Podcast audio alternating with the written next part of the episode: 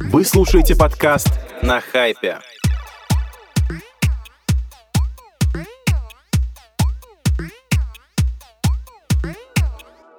Всем привет, друзья! С вами новый второй выпуск подкаста на хайпе. Ура! Мы, да, да, ура. Второй в этом году. Второй в этом году. Это правда. Мы сегодня нашим камерным составом Надежда, Станислав, Анар. Анар.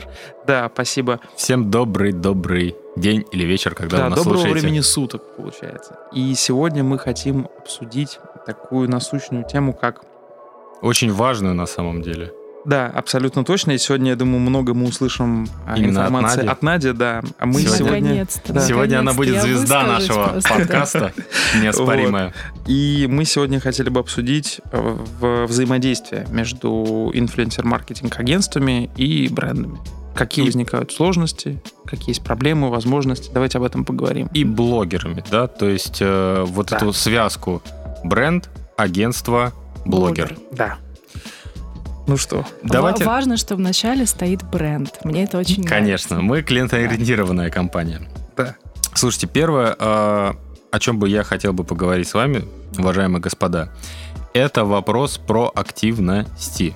Э, Про проактивность говорят все, про клиентоориентированность говорят все, но почему-то этим, этим вещами пренебрегают. Ими никто не следует. Вот, Надюш, скажи, пожалуйста, э, что значит в твоем э, понимании проактивность и как должны действовать агентства для того, чтобы показывать результаты и нравиться брендам? Ну, в моем понимании проактивность — это когда агентство, э, неважно, коммуникационное, блогерское, медиа-агентство, не ждет просто от клиента бриф и исполняет чисто по брифу, а все-таки анализирует рынок, приходит э, к бренду с какими-то своими предложениями интересными. Даже если пускай эти предложения немножко не попадают в точку, но зато бренд понимает, что а, агентство действительно интересуется брендом и пытается предугадать следующие шаги, вообще исследует индустрию, сферу и выходит свои, со своими предложениями. То есть это всегда очень важно. Когда ты просто получаешь запрос, там у нас есть там пул блогеров, они стоят столько-то, какие у вас задачи, мы под них все сделаем, очень часто это неинтересно. Скажи, пожалуйста, эм, допустимо ли это э, и насколько можно влиять на э, сам бриф? То есть, объясню, клиент приходит и говорит, вот смотрите, я хочу вот сделать вот так, вот так, вот так. А агентство говорит, уважаемый бренд, уважаемый клиент, мы провели аналитику, мы провели определенные исследования и считаем, что вы, ну, как бы это мягко сказать, не совсем правы. И для того, чтобы компания была успешная, для того, чтобы была кост-эффективной и принесла результаты, вот надо сделать вот так вот. Мгм. Очень интересный вопрос на самом деле. Но мне кажется, что если у агентства есть определенная экспертиза, и они свою экспертизу могут подтвердить, Мгм. в таком случае клиент все-таки должен прислушаться к профессионалам в этой сфере. В случае, если же просто агентство апеллирует какими-то красивыми фразами, но никак не подтверждает свою аналитику, свою, то, что просто показывает в Мгм. презентации, а у э, менеджера на стороне клиента есть чуть больше информации в плане там, той же целевой аудитории, тех же механик и так далее, то, в общем, вопрос вот такой. Момент такой именно конкретно. Я вот интересный. здесь хотел бы задать вот какой вопрос, поскольку я обычно тот человек, который в первый там э, на линии фронта читает какой-то бриф. Где граница въедливости сотрудников агентства с точки зрения погружения в бриф? Потому что у меня иногда такой внутренний страх есть, что я могу задать слишком много сложных узких вопросов, на которые клиент скажет, блин, лень отвечать, пойду куплю там, где как бы попроще, попонятнее. Вот у меня есть немножко такой внутренний страх, я поэтому всегда немножко осторожничаю с вопросами, хотя вот вопрос Стаса, он очень уместен, потому что именно с точки зрения инфлюенсер-маркетинг компаний часто хочется прям вот сесть и обсудить, почему такой подход хочет бренд, как вот э, вообще пришли к этой идее, почему креативное агентство с этой идеей пришло. Вот, Надь, э, расскажи мне на самом деле, как здесь Но быть. закидывать бренд э, клиента вопросами это не совсем правильно на самом деле, потому что действительно ты прав, иногда просто у тебя нет времени а, все эти вопросы читать, понимать, на них отвечать. Было бы классно, если бы вопросы чередовались именно с информацией, которую ты говоришь клиенту. То есть ты связываешься с клиентом и говоришь, мне вот кажется, что здесь было бы класснее, лучше, эффективнее сделать вот так. Но я вижу, что вы хотите по-другому. Давайте, может быть, мы созвонимся и обсудим, почему вы решили выбрать именно эту стратегию. Ну, то есть не задавать вопрос, да, а ты задаешь вопрос, например, и сразу даешь какую-то рекомендацию. Да, абсолютно. Тем абсолютно, самым ты да. подчеркиваешь, что ты профессионал своего дела. и- Естественно, да. Когда, когда, когда просто тебе сыпется шквал вопросов, ты просто думаешь, ребят, серьезно? Ну, Еще одну э, очень важную э, тему мы поднимали, Настя, с тобой до нашего эфира. Это то, что многие хотят узнать, как нам зайти к клиенту, да, то есть не просто написать на почту «Здравствуйте, вот мы такие, такое классное агентство, пожалуйста, нас рассмотрите», а надо что-то сделать и что-то предложить. Вот по опыту расскажи, пожалуйста, а какое бы предложение тебя заинтересовало и что э, должно, написать агентство для того, чтобы ты пошла с ними на контакт? Но письма э, в стиле «Здравствуйте, я менеджер такого-то блогера, у нас там миллиарды подписчиков, э, мы стоим столько-то» абсолютно неинтересно, сразу скажу. Если есть какое-то действительно предложение, как я уже говорила ранее, Мгм. основанное на анализе рынка, основанное на изучении а, позиционирования бренда, когда ты действительно предлагаешь бренду то, что может его улучшить, его позиционирование, его Мгм. конверсию. Когда ты, может быть, предугадываешь вообще какие-то а, дальнейшие а, тренды в индустрии и делишься этим с клиентом своим потенциальным, в этом случае это интересно. Хотя бы просто пообщаться и рассмотреть, можем ли мы вместе что-то интересное сделать. Может быть, не сейчас, но в будущем. Мгм. То есть- а стандартные шаблонные рассылки, они реально выглядят как просто рассылки. Это, ну, неинтересно. Даже отвечать не хочется. Мгм. То есть, еще раз, для того, чтобы зафиналить и подвести жирную черту под этой темой, для того, чтобы быть услышанным, для того, чтобы на тебя обратил крупный бренд, в том числе э, внимание, ты должен прийти уже с какой-то идеей, либо с каким-то решением текущей, например, проблемы, как тебе кажется, которая есть у бренда. Да, да. Окей. Я здесь на самом деле добавлю, как человек, который чаще всего ходит с, там, с разными предложениями, письмами, а почему не всегда это на самом деле эффективно, и особенно это связано с крупными транснациональными, глобальными брендами. А все очень банально. Можно какие угодно проактивности готовить, но если ты пришел там, к глобальному бренду в середине года, когда его тендер разыгран, то как бы ты сделал эту работу в молоко. Я не говорю, что ее не нужно делать, и, наверное, это круто, когда ты приходишь. Я, в принципе, всегда такие письма пишу сам клиентам. То есть я пишу, что, смотрите, мы там, учитывая нашу экспертизу, можем для вас сделать вот это, вот это, вот это. Там, это усилит вас в таких местах. Я не перекладываю это на презентацию, но в письме стараюсь это сделать.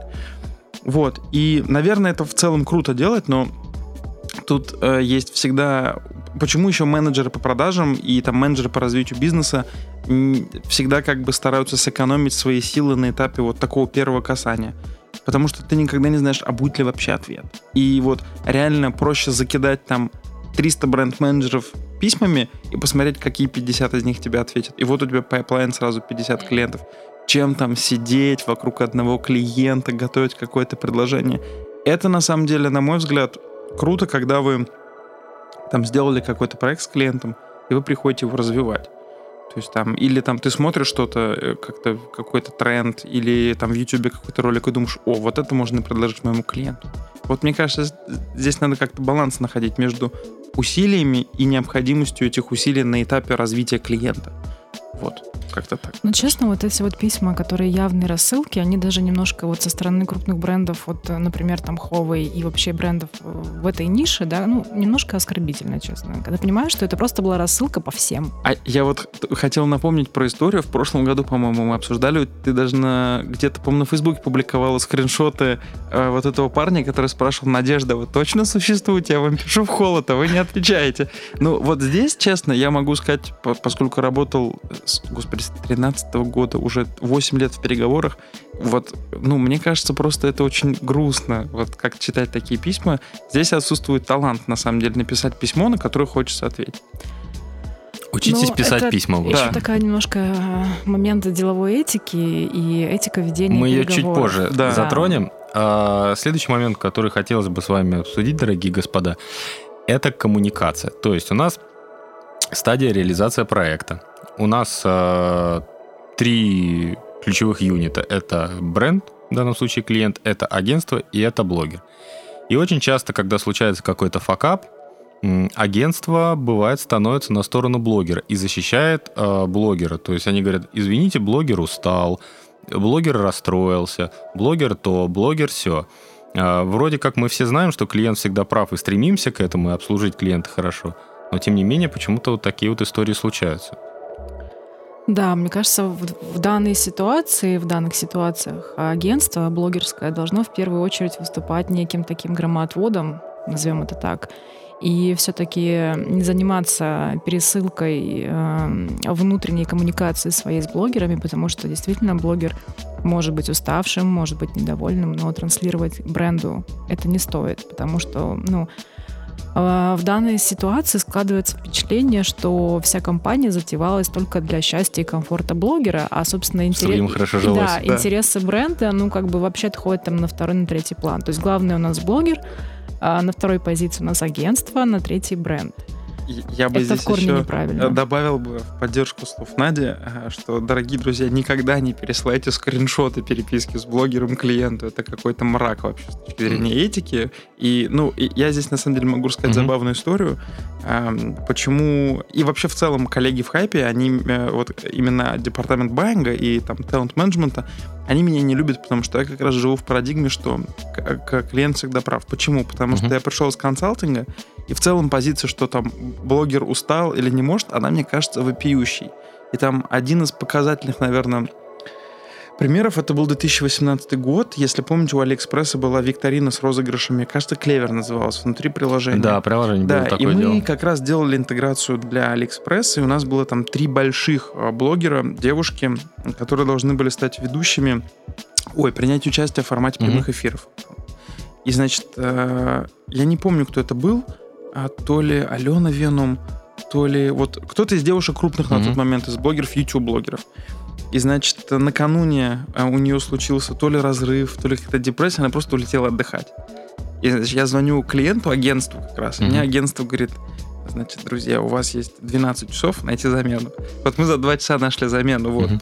И здесь, на самом деле, хочется сказать, что Наверное, в этом смысле слова самым профессиональным действительно для агентства будет выступать в качестве некого медиатора. То есть надо, с одной стороны, понимать потребности агентства, все-таки понимать, что мы не творчеством занимаемся, а бизнесом, с творческим уклоном, но бизнесом, да. верно, да. Вот. Э, Но иногда бренды, к сожалению, тоже перегибают палку. Мгм. То есть иногда случается, что там вот опять-таки из примера, там у нас недавно было, что у блогера там, мама заболела коронавирусом в достаточно серьезной стадии. Мгм. Это, ну, то есть тяжело переносила.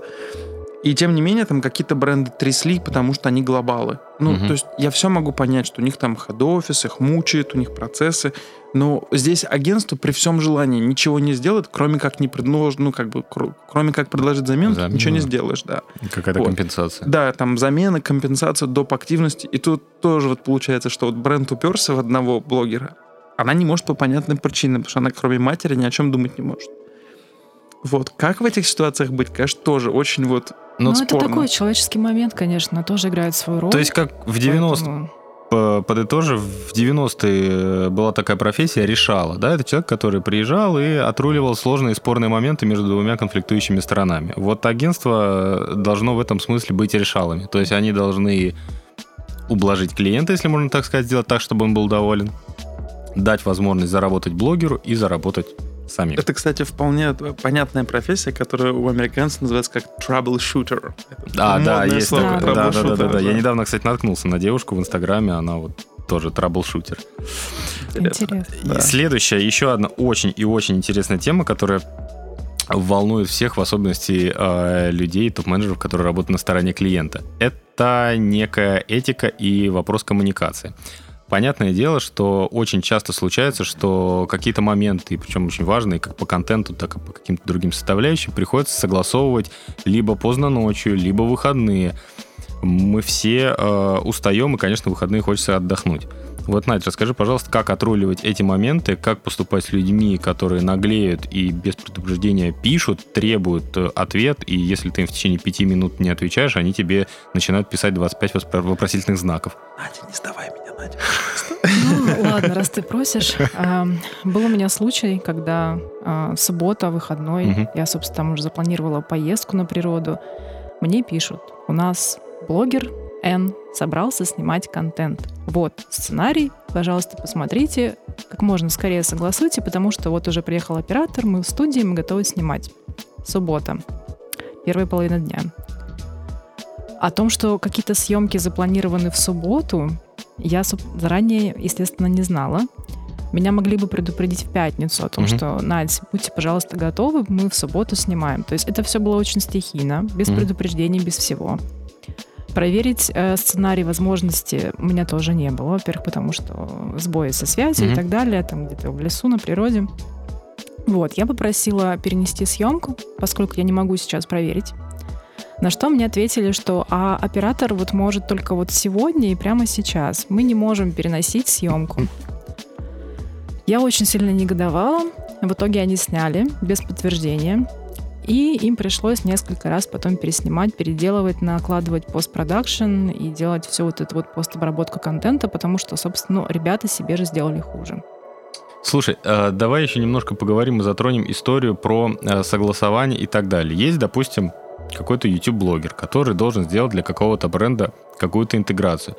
Ты можешь рассказать э, по пунктам, как должна строиться коммуникация, что зачем идет, для того, чтобы э, не было факапов, для того, чтобы не случилось вот такой ситуации, которую ты только что описала, и для того, чтобы э, количество правок было там минимальное?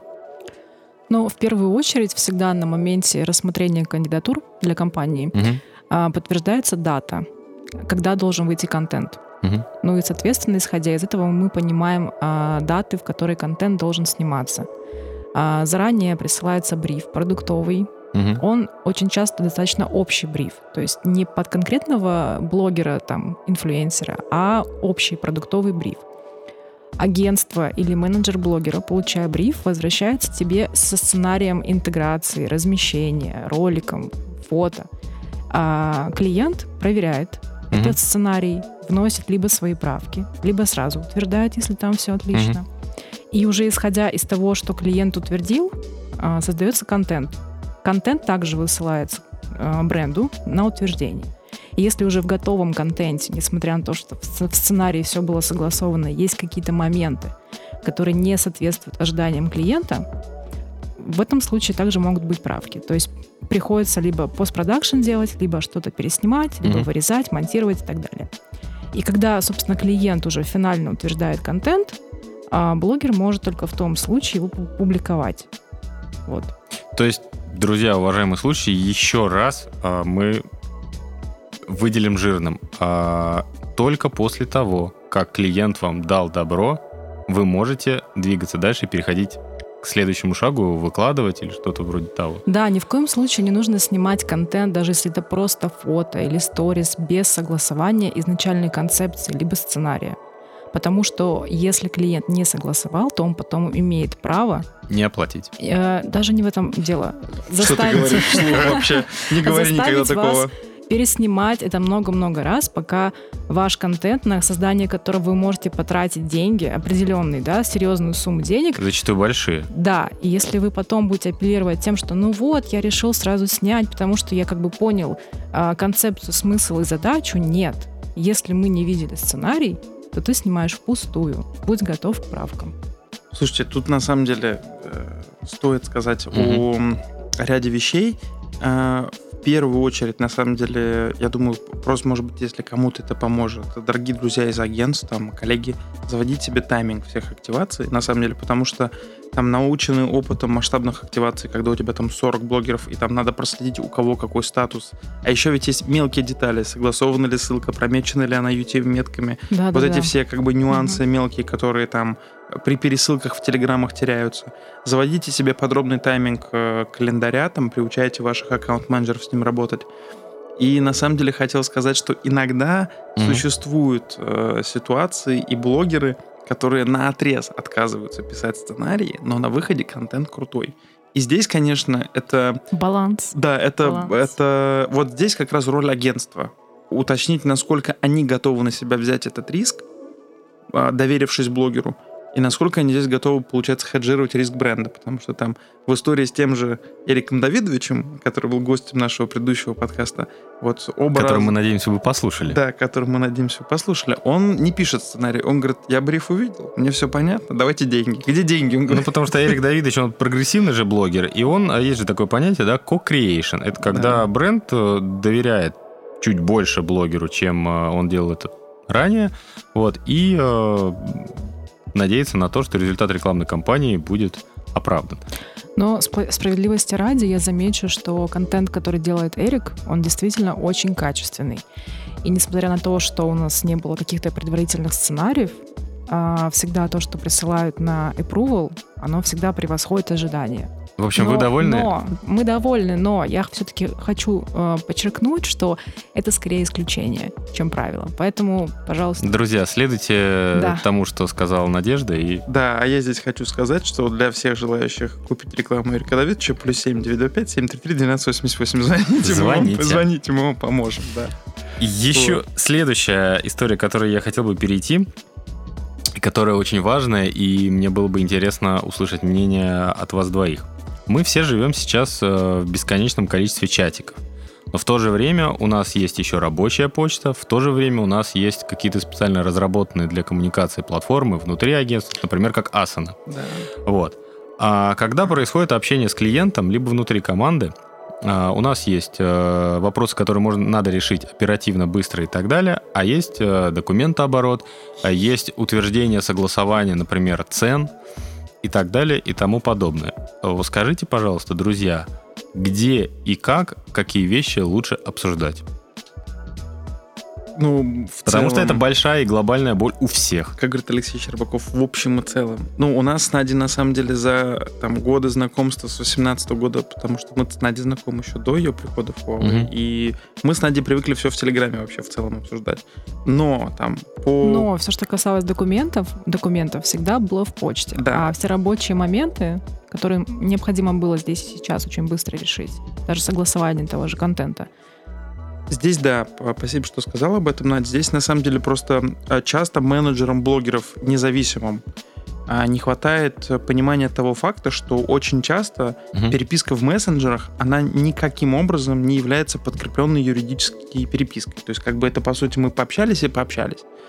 Вот, и здесь, э, конечно, с точки зрения взаимодействия там, с клиентом, важно понимать, что там, операционные, технические, творческие вещи вы можете, там, а, творческие вещи вы можете обсудить в телеграм-чате, но когда речь идет о финализации финансовых там, или правовых mm-hmm. аспектов сотрудничества, конечно, нужно переходить на какой-то ресурс, который хоть как-то связан с вашим юридическим контрагентом. Mm-hmm. Поэтому здесь, конечно, уместна почта.